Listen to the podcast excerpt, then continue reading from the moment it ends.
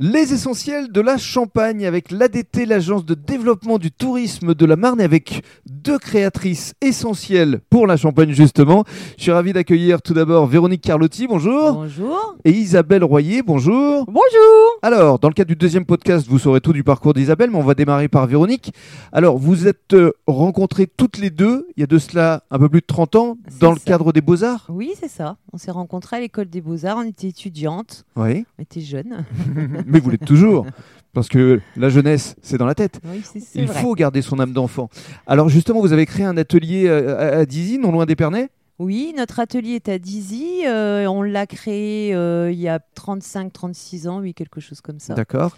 Et à l'époque, vous vous faisiez quoi Vous avez démarré par le carrelage, je crois Alors, on a démarré par du décor sur carrelage qui est peint à la main. Et Mhm. on a beaucoup travaillé pour les maisons de champagne et les coopératives. On, a- on faisait les, des grands panneaux décoratifs sur Qui le mettaient sur leur mur sujet de la vigne, oui, sur les murs. Ouais. Des scènes de vigne, des scènes de vendange euh, C'est à l'ancienne. Comme ça que vous vous êtes fait connaître, en fait. On s'est fait connaître un peu comme ça. Oui. Et, puis, puis- en plus, ça a évolué après, par Et la à- suite Voilà. Après, ça a dérivé. On a, on a commencé à casser le carrelage et à poser euh, la mosaïque sur des objets. Mhm.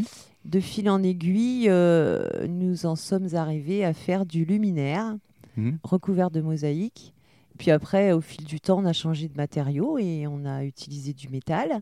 Et puis, euh, pour en arriver à ce qu'on est maintenant, euh, voilà, faire des luminaires euh, en pièces uniques, Voilà, du sur-mesure. du sur-mesure. Ça, c'est formidable. Alors justement, dans le cadre du deuxième podcast, l'autre lumière, Isabelle, va tout vous dire de son parcours.